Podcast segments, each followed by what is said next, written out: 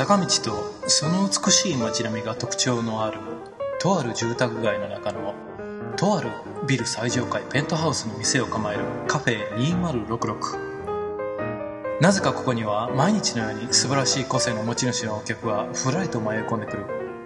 さて今日はどんなお客が扉をくぐり抜けてくるのだろう。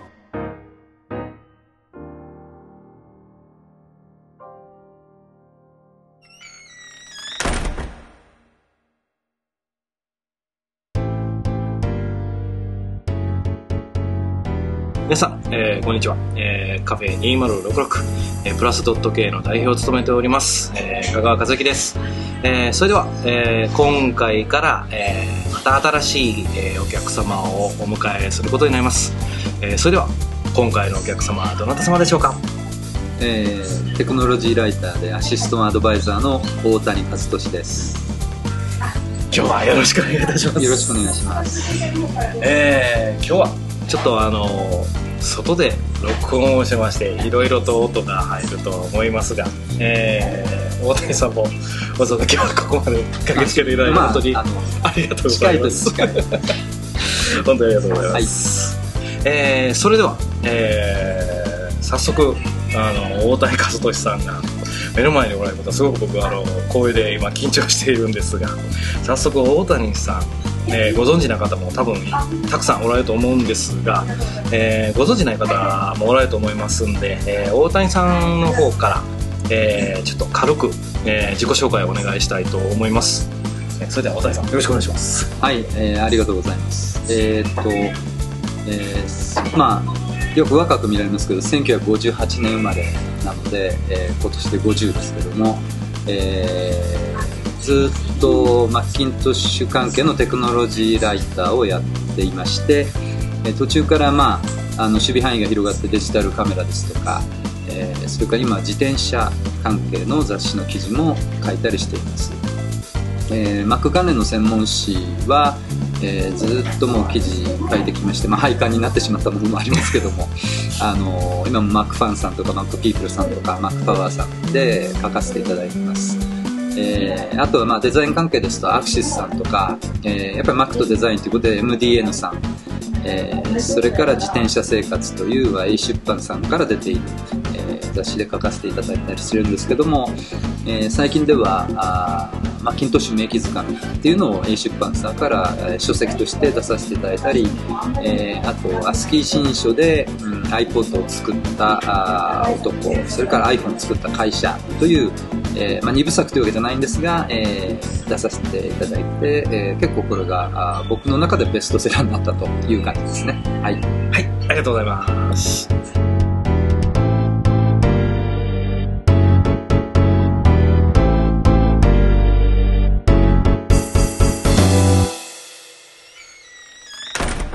えー、非常にたくさんの本を抱えてて、あの、結構頭にいるのが単に長くやってるだけですよね。大変だったんですけど、と言いながら、あの、大変だったと言いながら、入ってないところもたくさんですけど、失礼のないように今日は。いや、全然大丈夫です。やりたいと思います。えー、では、あの、早速なんですが、はい、あの、このポッドキャストでは、あの、まあ、あの、来ていただいたお客様の、まあ、過去、現在、未来に関して、えー、お伺いするんですが、えー、えー、早速、大谷さんのその今まであったその過去の出来事からお伺いしたいんですけどやっぱり僕としてやっぱりお伺いしたいところはあのこのテクノロジーライターで活躍されたり、えー、えー、僕があの大谷さんと初めてお会いしたのがデモサウエストでお会いしたんですけど、はい、デモサウエストで活躍されるまで至っているその大谷さんがその過去にどういうつながりがあったのかそこにつながる、ええ、その辺がお伺いできればっていうそうですね。感じでちょっと質問をしたいんですが、はい、あのーそうですね。高校を卒業して、えー、もともと東京出身というかあの生まれは、はい、まあ、うちのあの母親の実家が千葉だったもんですから、はい、えー、僕産む時だけ、まあ、千葉の,、その病院に行ったので、はい、実際に産み落とされたのは、あの千葉県の市川市なんですよ。そうなんですか。あのただまあ基本的にはその、あうちのお母さんはその東京の千駄ヶ谷にある実家に嫁いできてましたんで、あそうなんですか、えーもうその出産の時だけ戻ってすぐ、はい。もう東京あの東京に行って出産に千葉に行って、はい。で東京に戻ったんですね。だからよくあの、えー東京出身になってるようなプロフィールもありますし、はい。はい。千葉県生まれになってるのもあるんですけどまあ、どっちも正しいことは正しいんですよ、ね、はいは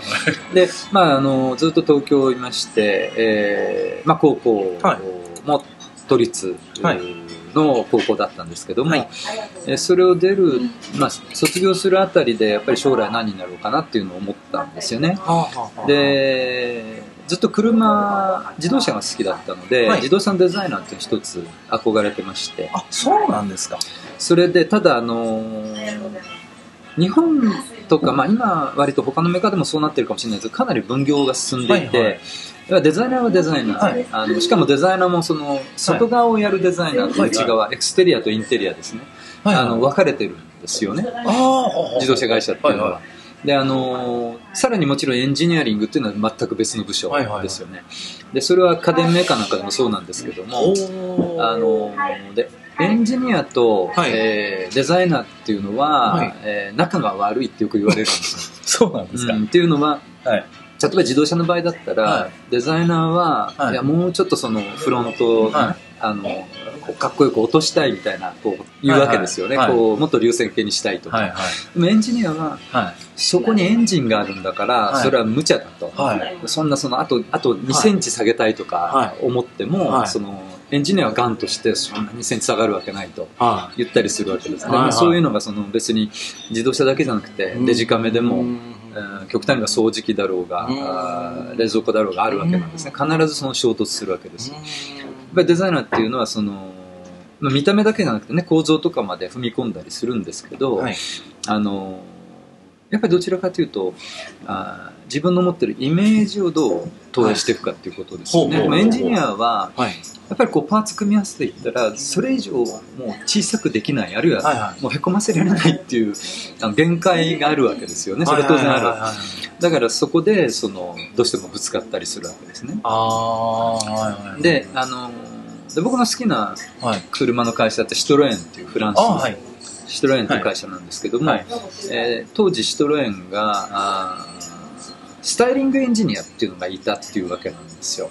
あのつまりえデザイナーでもないしエンジニアでもなくてその間を取り持つわけですね。ああそうそう、だからデザイナーがいやあとあと2センチあの、エンジンフードを下げたいボンネット下げたいと、はで、えーエンジニアはそれ無茶だと。はい。言った時に、はい。じゃあ例えばこういうふうにしたら、うん。あのまあまあ、実際エンジンをねはい傾けて下げる方法とかあるんですよね、こうなってるとこの高さなんだけど、傾けるはい。とあと少し下がるとか、はい。あの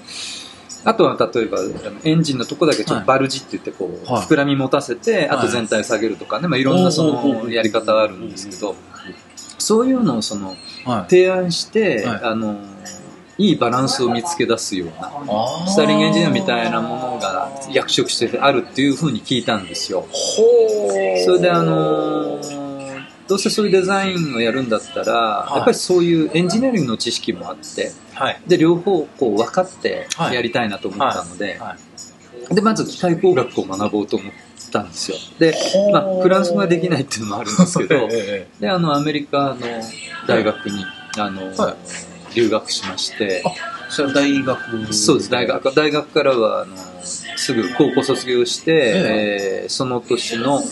えー9月ですね、あのアメリカはちょっと学期が違いますから4月始まり,、はいはい。始まりじゃなくて9月始まり。ですね。はでそれであの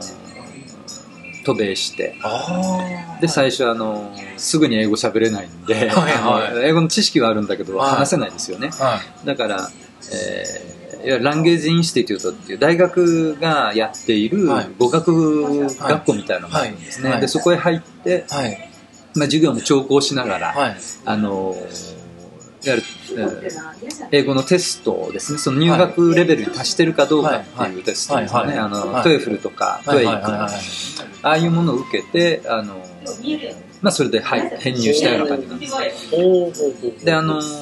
やっぱエンジニアリングっていう意味では、ええ。あのアメリカは、まあ、進んでるというか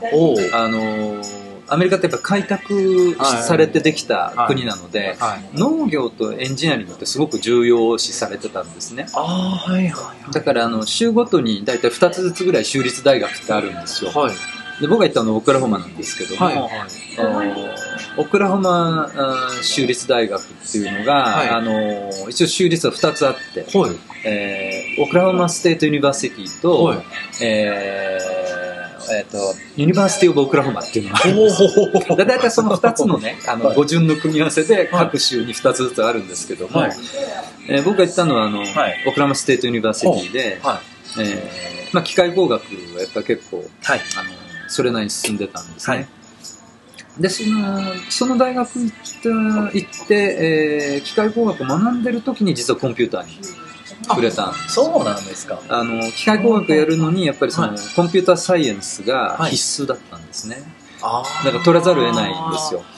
取らざるを得ないんですか、まあ、取らざるあの取らざるを得ないんですけど本当はでもその前にももちろんあの日本にも、はい、マイコン、はい。はい、まだマイコンと言われていた時代、はい。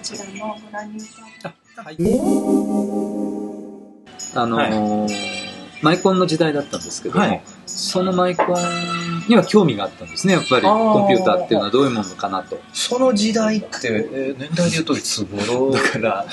もう30年ぐらい前。いやもうちょっと前ですよね。32年。だからつまり今50で18ぐらいの時ですよね。結局高校卒業時点ですから。767年とかそのそのぐらいですかね。ああじゃあ、えーと、と TT80 とかそうです。まさにそうです。ベーシックマスターレベル3みたいな。ああはいはいはいはい、そうです。でアメリカでようやくアップル2が出るまあアップル1アップル2が出るか出ないかというあたりですね。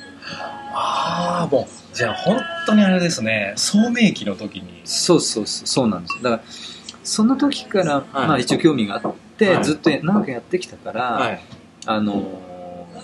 そういうのがコンピューターの特にパーソナルコンピューターのその成長というか進化というかそれとうまくこう歩みを合わせて あのライターとしてやってくれたんですけども。だ今やっぱり僕の同級生の中でも、1人2人、まあ、同じクラスでね、あのコンピューター系に進んだ人はいるんだけれどもやっぱり残りの人たちは、確かに電子メールぐらいはやるんですけども、それ以上になるともうそのコンピューターのことよく分かんないっていうことになっちゃったりするんですそううん、そういう年代なんですけどたまたま僕はそういうところに興味があったのであのおかげさまでいまだにねこうなんかいろんなガジェット使ってますけども、はい、なかなかやっぱり僕たちの年代になると普通はよく分かんないっていう人がね案外増えたりしますね。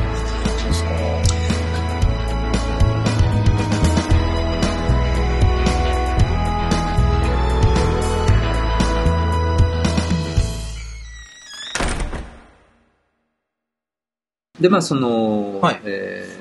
ー、留学する前に、はい、もし、えー、コンピューターっていうのはマスターできるんであれば、はい、あのしたいなとは思ったんですよ、はい、なんだかわからないんだけれども、その時点では、あの要は、えー、よくほら高校卒業して、はい、えー、とりあえず車の免許取ろうとか思うじゃないですか、で大学入る前に取れればいいなとか一月ぐらいそのかければ取れるかな、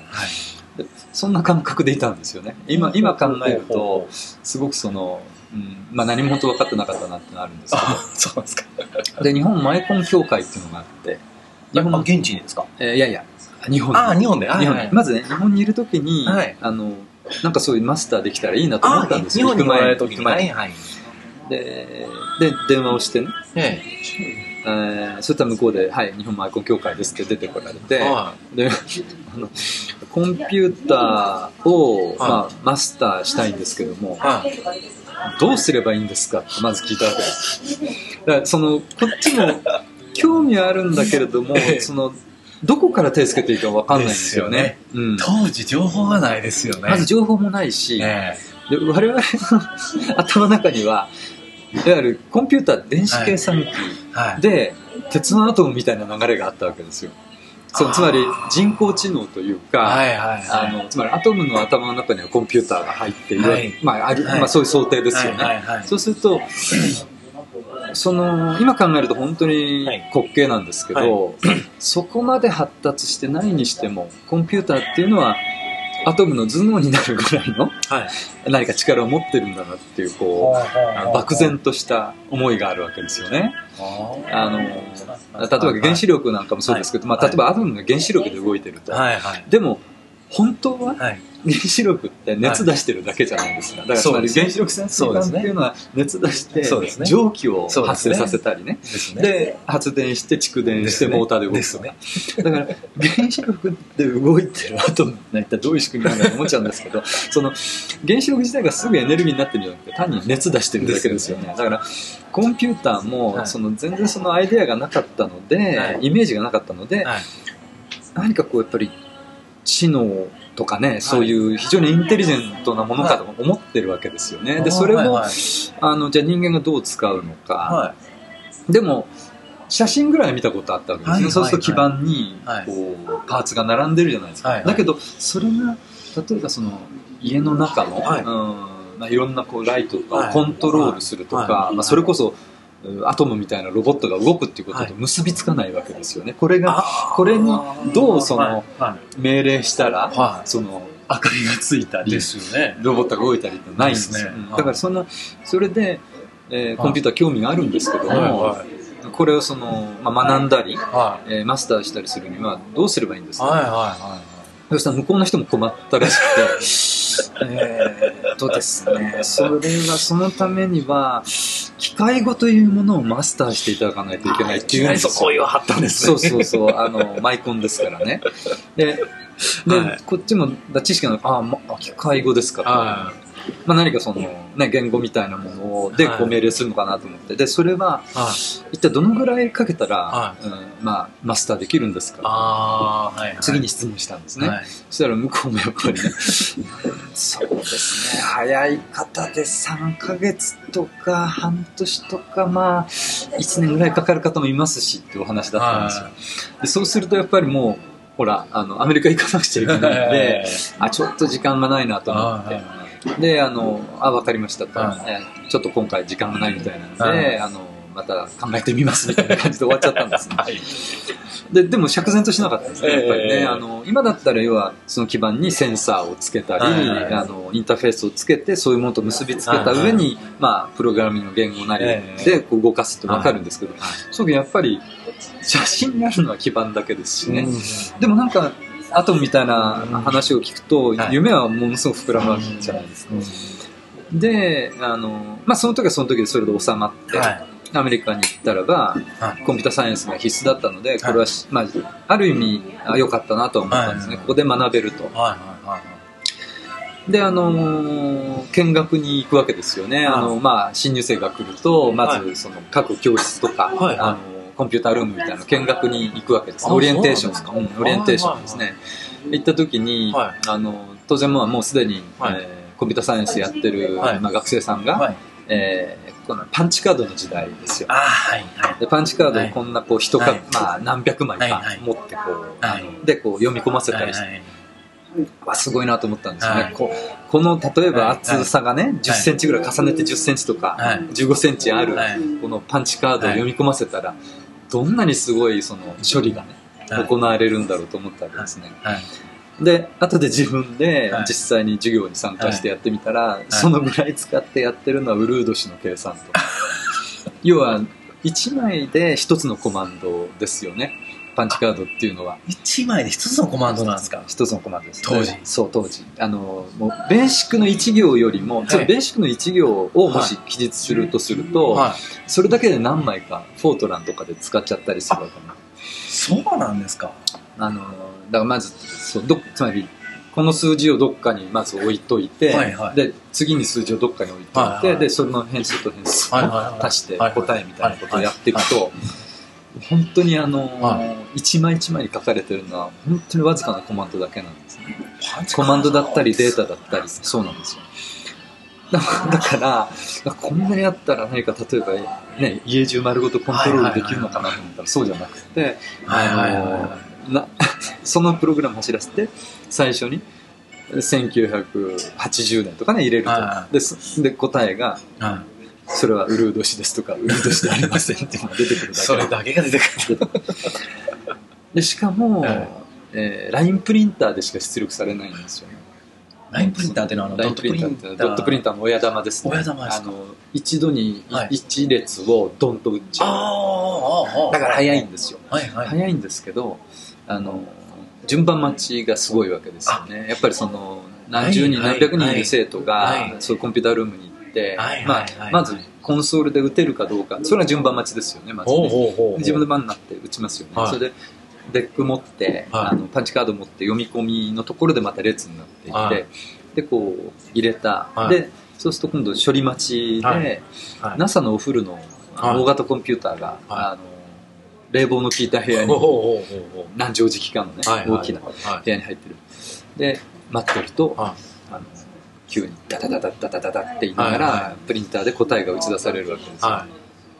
でああようやく出た。と、いはい。で最初もう打ち始めてからやっぱりね場合によったら1時間とか、あえー、1時間2時間ぐらい、はいはいはい。あのまあ、そのプログラム考えてる時間も含めてかかってるわけですね、で出てきてはい。CPU の、はい。うんまあ、占有時間みたいなのがねだ計算時間ですよね。はい。0.0001秒と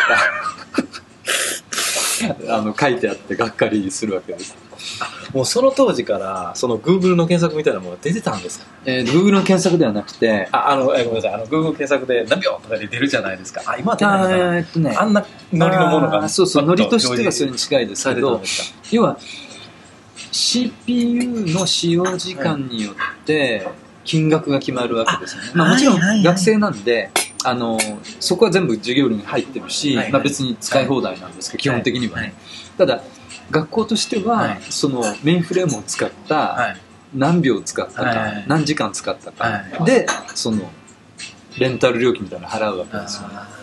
そうですね。時間貸しですよね時間貸し時間貸しです。であのそんな感じだったんですよ、うん、それでまたあのプリンターのコントロールコマンドを間違うと、はい。本当は1枚にダダダダって出てきてはい。答えみたいなのあるんですけど、あの開業コードとか間違えると、は1枚の紙には1行出て、いはい。もう開業で次のページ飛ぶんであポポポポポポってね10枚ぐらいあのいすごい勢いで出てくるんです恥ずかしいんですよ。ねであの自分だけじゃなくてよく他の人もやるからあまたやってるなっていう感じなんですけどそういうね恥ずかしい ラインプリンターの時代を経て。そうです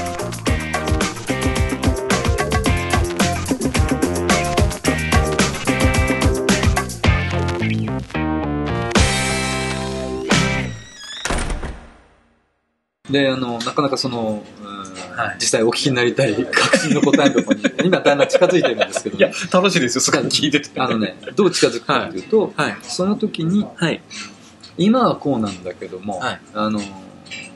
一応そのコンピュータールームの片隅にはい。グリーンモニターがあったんですよ。グリーンモニターっていはい。わゆるあの黒字に緑の字で出てくるモニターが、はい。まで1台か2台ぐらいはあって、はあので結構その専門のスタッフとか、は上級の、はい。あのまあ、学生さんとかは、それを使えたらしいんですよね。まだあの僕たちは使えないんですよ、はでそうするとそこで打ち込んで、はい。でそのコマンドの結果がまあ表示されますよね、はい。でまあ、文字だけいなんです、はいはい。でそれ見た時に、はい。あのあー今はだからプリンターで出してるけども,、もうでパンチカードだけども、はい。もう直接打って、はい。で画面に出てくる、はい。で今は文字だけ、はい。でしかもグリーン、まあ、モノクロじゃないけども一色のグリーンだけですよね、はい。でもよく考えてみたらテレビだってモノクロから、はい。えーカラーにはなったわけですよね、はい。それからあのその当時のそういう大型コンピューターって音は出ないわけですね、あのラインプリンターのガガガッと音は出るけど、音楽とか奏でられない、だけどもあのラジオだってやっぱりモノラルからステレオになったり、はい。あのそれからあれですよね。こううちのその休みの時にね家に、はい。まあ、戻ってきたり日本に戻ってくるとは弟がまさにベーシックマスターみたいなのを買ってたんですよ。あそうなんですか。まあかあのうちの弟もそういうの興味があるあんでそうなんですか。あの買っていて、ではい。ちょっとそれを見せてもらうと、はい。あのとりあえず線が書けるんですよね。なんか16進数のキーパッドなんですけどあのプログラムをやるとね線が書ける。でところがそのオクラホマ大学にあった大型コンピューターはもちろんなんかいろいろ用意すればねそういうことはできるんだけどもでもそのコンピュータールームにあるのはあくまでも計算主体だから、はい。そんな線なんか書けないわけですよ、そうすると家にあるビスマスさんの方が、こう表現力が上だったりするわけですよね。で、あと、ビープ音が出るわけですよ。でビープ音で、こう、長さを調節したりすると、こう、ちょっと音階みたいのが出たりね。それやっぱり見たときに、あコンピューターっていうのは今こうだけどやっぱりこうなってくんだなと思ったわけですね、はいはい、だからあの将来的には例えばカラーのやっぱりモニターなりを見ながら直接何か打ち込むと綺麗な絵が描けたりあのステレオで音楽が聴けたりと。いうのを、まあ、すごくもちろんおぼろげであってね、はい、なんかはっきりしたビジョンじゃないんだけども今はこうだけどこうなってくるんだと思ったんですよ。でその時に車のデザインよりも、はい、なんかコンピューターのことの方が面白くなったわけですよね。そうなんですかそうそう。あの、っていうのは、さっきも言ったように、その車のデザインって、外装をやる人と内装をやる人別だったりするんですね。で、でも本当は、そのもし車デザインするんだったら、中も外もやりたいわけじゃないですか。そ、ねうん、それはあの他の工業デザインもそうだと思うんですよ。ねうん、だから、あのそういうのが全部見られる方が面白いと思ったわけですよね、はい、でもあの車の世界ってのはもうそういうに分業制になっちゃってるんであのどこ行ってもそれは無理な話なんですよ。自分で何か会社作るのは別ですけど、ところがコンピューターの世界っていうのはもちろん車みたいになんかその実態があるわけじゃないんだけども、はい、プログラムとか、まあ、あとアップル2はね、はい、あの向こうにいる間に、はい、えー町のその、はい、まあ、田舎町って田舎町なんですけど、はい、そこの電気屋さんなんかにもね、はい、あのラジオシャックみたいなのがあってあの売り始めたりしてたんであのでゲームなんかがいろいろ出てきてたわけですよね。そうすると、そのゲームデザイナーっていうのは自分で、まあ、企画もやって、そのプログラムの,、まあ、そのルールみたいなのを決めて、でプロコーディングをして、はい、えー、でつまり全部まあ、音もつけられたらつけて一人で今はねゲームはもう本当にあの映画制作みたいになっちゃってますけども、あそうですね、また iPod、iPhone みたいなものが出てきたからね、はい、ちょっと個人に戻ってきたのもあるんだけども、やっぱりその当時のゲームってまさに今の iPhone のアプリケーション開発的な一人でもちょっと面白いアイデアがあれば作れるっていうのがあったんですよ。そうすると全部自分で、はい、まあ、プロデュースみたいなところから、はい。はい、プログラミングまでできるので、えー、特にそのコンピュータグラフィックスに興味が湧いて、コンピューターの上で絵を描く、まあ、あるいはその、絵を描かないまでも、なんかプログラムとかデータ入力によってこう、ね、絵を作っていくようなレートレシムみたいなんですね、面白いなと思ったんですよね。ただその時はまだ世界で初めてそういうコンピュータグラフィックスの学部みたいなのを作ったのはカーネギーメロン大学なんですけど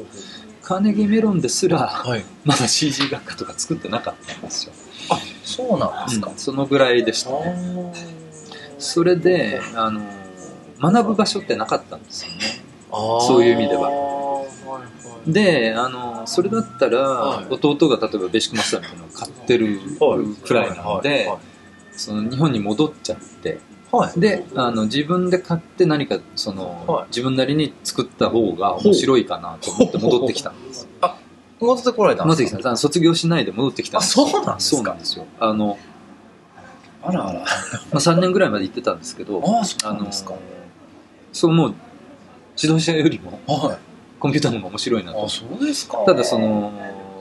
そこでやってることってやっぱりあのそういう数値計算みたいなものですから、何かそのアートに応用するとか、エンターテインメントを応用するって話ではないんですよ、ね、まあ、基礎は基礎なんで、ね、僕もだからそこで逆に言うと基礎は学べたからよかったなと、で戻ってきて自分であのカシオの FP1100 っていうあの機械を買ったんです、えー、っとあれですかね。あの当時のベーシックマスターみたいな感じの。えっ、ー、とそうもうちょっとあのちゃんとケースに入っていてあのでキーボードもついてで FP1100 は何が良かったかというと、はい、あの当時のもちろん主流は NEC とかだったんですよ、はいはい、あの PC の8001とか、はい8801とか、はいはい、でもあれはキャラクターベースでの色付けだったんです。ね、はい、8ドットで1色とか、で、次の8ドットはまた別の8色から1色選べるとか、はいはいはいはいはい、いわゆる色はつけられるんだけどもキャラクターベースだから、絵を描いたりするには向いてないんですよ。あのいわゆるアドベンチャーゲームみたいな、はい、その絵でとりあえずなんか絵絵らしいものがあるあるといいってことであればモザイクみたいな絵にして作れたんですけど、やはり CG みたいなものをやるには、1ドットごとに色がつけられないとダメですよね。それであのその当時、はい、自分で何とか変えるところで1ドットごとに色がつけられるのはカシオの FP1100 しか基本的になかった。そうなんですか。ちなみにそれって年代で言うといつ頃年代で言うとねきっとウィキペディアかなんかで 調べると出てくると思うんですけどあの、はい、まあ、えっとそうですね。80年か81年とかそのあたりそうそうそのあたりです。そのあたり80年前後ですね。前後ですよね。はいはいはいはい、もうちょっとそうまさに81か2ぐらいだったかもしれないですね。あそうですか。それで、はい、えー、そうなんですよ。でその時からね、はい、どうもその主流になってるものに興味がないわけじゃないんですけど、そのつまり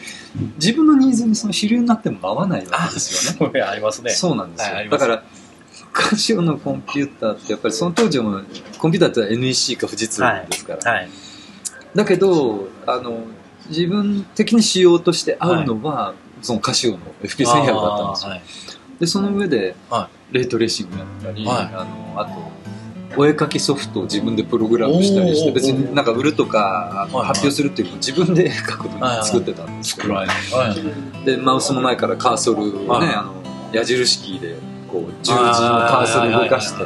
でこう線引いたりして中を塗るみたいな感じでこう絵を描くようなあのプログラム作ったりしてそうなんですか。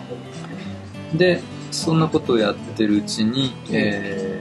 まあでもほらそれでは当然、はい、食っていけないわけですよね。ああはいはいはい、はい、あのなんかね、はい、マイコン CG コンテストみたいなのを朝日新聞がやったりして、はいはい、そういうので入賞みたいなのは確かしたんですけどただ別にだからな何かってないわけですよそれで。あのその先につながる先につながるものがね、はいはい、あの何かのほらあの映画のコンテストで入賞して監督への一撃を受けるとかそういう話ではないわけです、からなんかそう素人がプログラミングで絵を描いて、はい、まあはい、あのこんなことやってる人たちがいますよぐらいな感じですが。あはいはい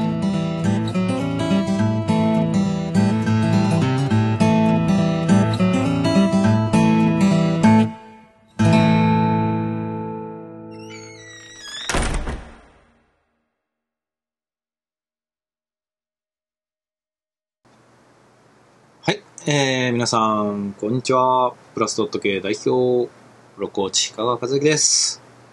えー、今回から大谷和俊さんです。えー、本当にあの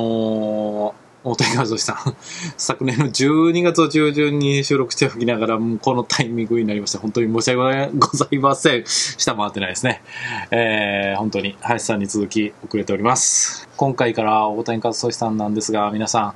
アップルユーザーの方だったらほとんどの方がご存知だと思います。えー、アップルデザインっていうね、あの、すっごく僕にとってはインパクトの大きい、あの、デザインの本があるんですね。あのスティーブ・ジョブズが帰ってくるまでの間のアップルのプロダクトデザインの裏側をまとめた本なんですが、あの当時は本当にあのそれの日本語訳、まあまあ書かれたのが大谷勝さんなんですけどね、そのご本人にお話を伺えるなんて思ってもみなかったんだよ。本当に緊張しました、当時は、本当に。あの、ねえ、なんかこう、すごいなっていうふうに自分でなんかこう、お話を伺いながら、本当になんかこうそういうことを思って、何を質問していいのかよくわからん。まま緊張し続けてたのは、今でもよく覚えてるんですが、えー、そんな大谷和俊さん、今はあの、マックピープルさんの方でですね、えー、特許と妄想っていう、あの、サラダイサムさんと一緒に、えー、タッグを組んで、えー、アップルのね、これまで出してきた、あの、公表されたまあ、特許ですよね。えー、これからまあ製品を妄想するっていう連載と、あと、ワイヤードビジョンさんの方で、えー、大谷和俊のジ,、えー、ジェネラルガジェッツですね。えー、こちらの方の、連載の方もされておられます。えー、で、まあ、番組中にも、えー、出てました自転車生活さんとか、アクシスさんとか MDN さんとか、えー、こちらの方の連載もされてましてね、えー、本当に、あのー、最近アップル以外の方でのご活躍の方、ご活躍の方が非常に、えー、目立っているというか、本当に、あのー、そういう状態なんですが、まあ本当にあのー、ご本人さんのその人柄とイコールなように、本当にあのー、広く、浅くじゃないんですよね。深いんですよ。本当に。ねえ。本当にいつも深い話です、大谷和也さん。あの、本当にあの、この場をお借りして、あの、日頃からも、今はね、お付き合いさせていただいてるんですけど、本当にあの、日頃からお付き合いしていただいて、本当にありがとうございます、大谷和義さん。ということで、次回からも大谷和義さん、続きます。皆さん、ぜひ、聞いてください。さてはて、ここからは、前回、えー、前回と言いますか、この間まであの、プレゼント募集をしてたんですが、皆さ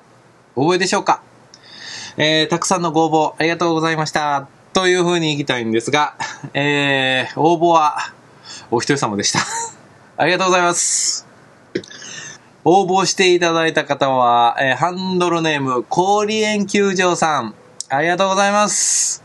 メッセージまでいただいております。えー、メッセージは、えー、こちらになります。えー、毎度お邪魔申し上げます。コーチングのこの字も知らない私が、プレゼント応募するなど、100年早く 恐れ多きいことではございますが、どうぞよろしくお願い申し上げますというメッセージをいただきました。コリンキュさん。ありがとうございます。はい。抽選に通す必要も全くございません。氷球場さん。新たに、石川直子さんと岸秀光さんの対談 CD プレゼントいたします。イェ本当にありがとうございます。えー、一時期は誰も申し込まないのかと本気で思ったぐらいです。はい。えー、まあ、こんなもんですね。初めてやった時は。本当に。まあ、本当にあのー、1名様でも申し込んでいただいたこと、本当に嬉しく思っております。本当にありがとうございます。これ球場さん。これからもよろしくお願いいたします。えー、そしてですね、実は私、先日、プサンに行ってまいりまして、プサンは、あの、韓国ですよ。皆さん、ご存知ですか？えー、そこでですね、なんとなんと、ハングル語のスティーブ・ジョブズの、えー、本を見つけましてね、えー、私、えー、買ってまいりました。えー、当然ながら現地の本です。えー、文章全部ハングル語です。えー、もしハングル語トライされた、えー、韓流のあなた、もしくはこれから韓国語にトライされたあなた、えー、お仕事で、えー、ハングル語にトライしているあなた、ぜひぜひ、スティーブ・ジョブズの本を読んで覚えよう、ハングル語。えー、お隣の国の方々と仲良くしようということで、えー、仲良くしようキャンペーンみたいな勝手なことをやるわけではありませんが、スティーブ・ジョブズさんのハングル語の本、えー、一冊だけです。また今回も。一つだけですが、えー、よろしかったら皆さんご応募ください。えー、また、あの、サイトの方に、えー、お申し込み用の方も用意いたします。えー、これ、11月の末にしましょうかね。えー、締め切りの方は。のんびりといきましょう。えー、皆さんご応募お待ちしております。それでは、えー、次回から桃谷和さん続きます。皆さん、またよろしくお願いいたします。それでは、また。